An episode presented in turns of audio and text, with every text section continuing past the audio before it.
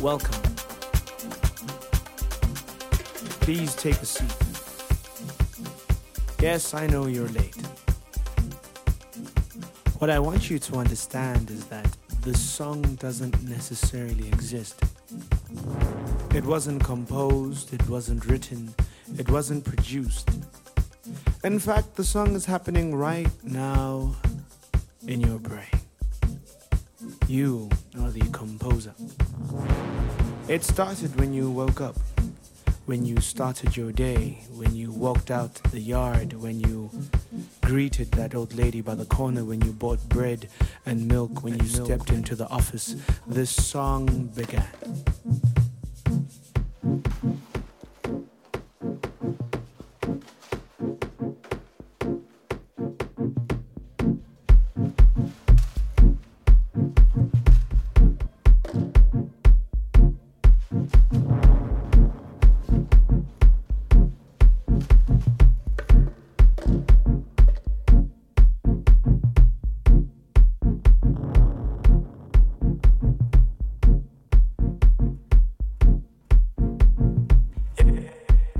Song is about to finish, but before it finishes, what you need to understand is that you are the composer.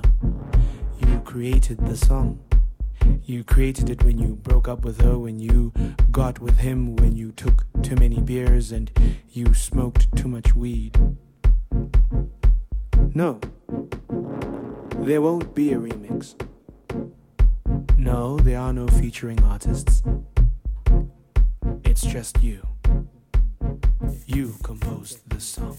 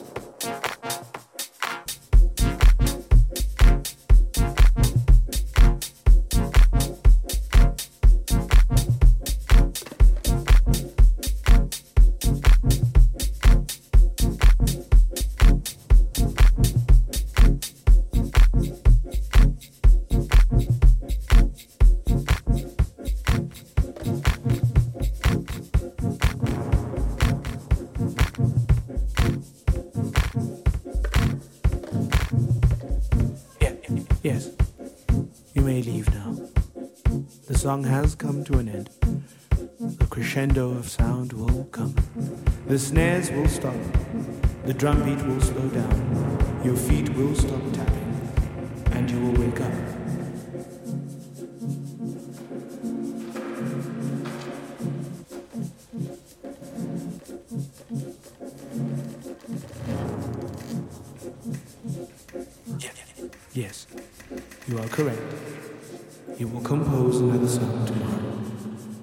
get up, when you wash your face, when you walk out the door, when you greet that old lady and you go to work and you do the same things that you did yesterday, you will be composing another song. How it sounds is completely up to you.